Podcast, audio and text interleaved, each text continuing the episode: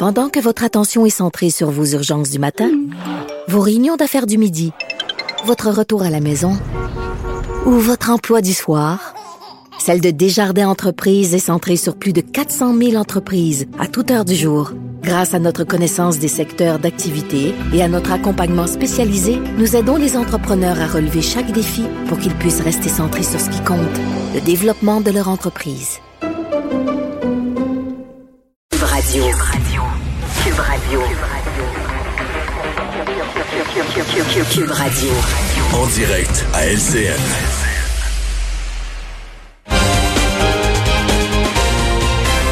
Salut Richard.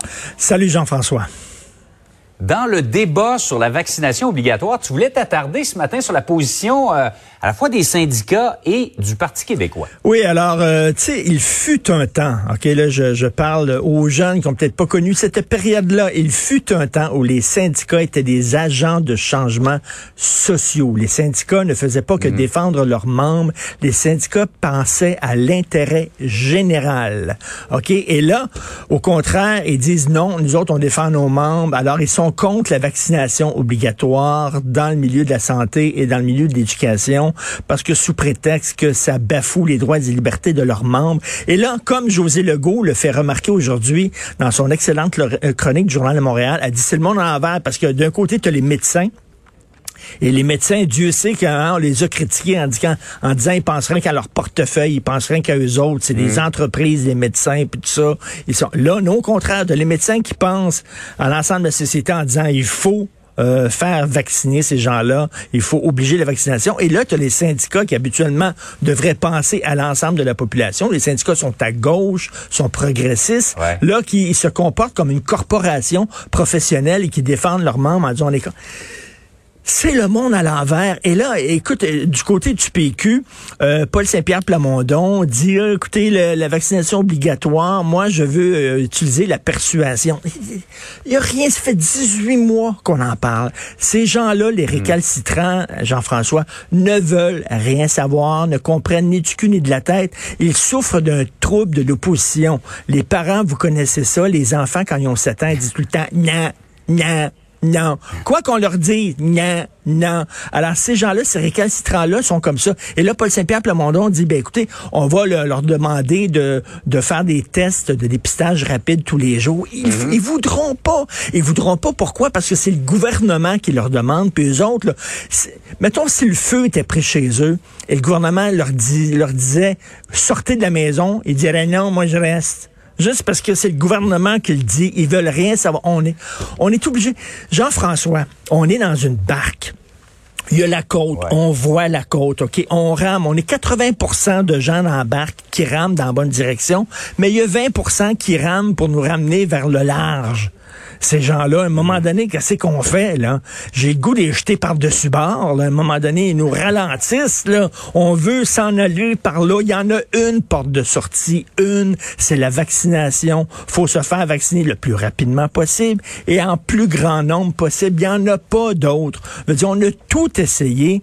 Et là, de voir, justement, les syndicats qui disent non, euh, le PQ qui tente de ménager la chèvre et le chou. C'est plus le temps de ménager la chèvre et le chou. Là, à un moment donné, on est à bout de patience vis-à-vis de ces gens-là. Obligation de, de se faire vacciner en santé, en éducation, puis qu'on marche, puis qu'on rame dans cette direction-là. Vraiment, là. Donc, il n'y a pas de compromis possible de tests à passer tous les jours. Ils voudront Euh, que pas. le- le Je suis convaincu qu'ils voudront pas. Mais je pense que sur le principe, il y a beaucoup de gens qui sont d'accord, mais dans la pratique, si on perd du monde dans le monde de la santé et de l'éducation, euh, ce sera pas facile. Euh, Je sais, je sais, mais euh, en même temps, faut les médecins le disent, il faut protéger les, les, les patients, en tout cas les, les, les, les travailleurs de la santé qui ont des contacts directs avec, avec, les malades et les patients. S'ils veulent rien savoir, qu'est-ce qu'ils font dans le milieu de la santé, dans le milieu de l'éducation? Donc, c'est- c'est c'est pas évident, c'est certain, mais ces gens-là ralentissent le groupe. Plus on va se faire vacciner, plus vite ça va être derrière nous. On dirait qu'ils comprennent pas, ces gens-là. Campagne électorale, euh, le moins qu'on puisse dire, c'est que le Parti vert n'a pas le vent dans les voiles. Là. On parle de 2% à peu près des intentions de vote. Et là, la chef qui concentre sa campagne dans son comté euh, pourfend la loi 21 et la loi 96. Oui, la loi 21 sur la laïcité, la loi 96 sur la protection du français. Elle est contre aussi... Euh, là, le Parti vert se chicane sur Israël. C'est quoi le, lien entre l'environnement et Israël? Il chicane sa loi, là, il parle de la loi 20, 21, 80. Ils, ils peuvent-tu parler d'environnement? Et Jean-François, c'est d'autant plus dommage qu'il y a beaucoup de gens, entre autres, que l'environnement, c'était pas en haut de leur priorité. Moi, j'étais comme ça. L'environnement, je t'avoue, là, c'était pas en haut de mes priorités. Mais cet été, là, avec les chaleurs, les feux, les incendies, les records de chaleur, là, je commence à allumer en disant, ben, coudon, écoute, il y a vraiment un problème et ça commence à être urgent, puis c'est pas le genre de monde que je veux laisser à mes enfants. C'est pas le genre de planète. Donc là, il y a des gens qui seraient peut-être sensibles au discours du Parti vert, mais ils parlent de tout sauf d'environnement.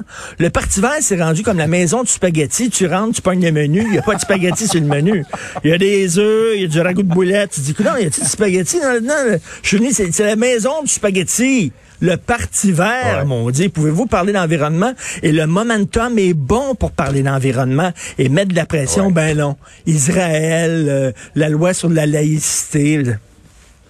Donc, ils sont égarés. Ils se sont égarés. Alors moi, là, euh, regarde, quand je vais à la maison du spaghetti, la première affaire que je veux voir en haut du menu, spaghetti. C'est tout ce que je veux voir. C'est tout. Un spaghetti boulette. Un spaghetti boulette, tout à fait. hey, Richard, Merci. Bonne journée. Bonne journée.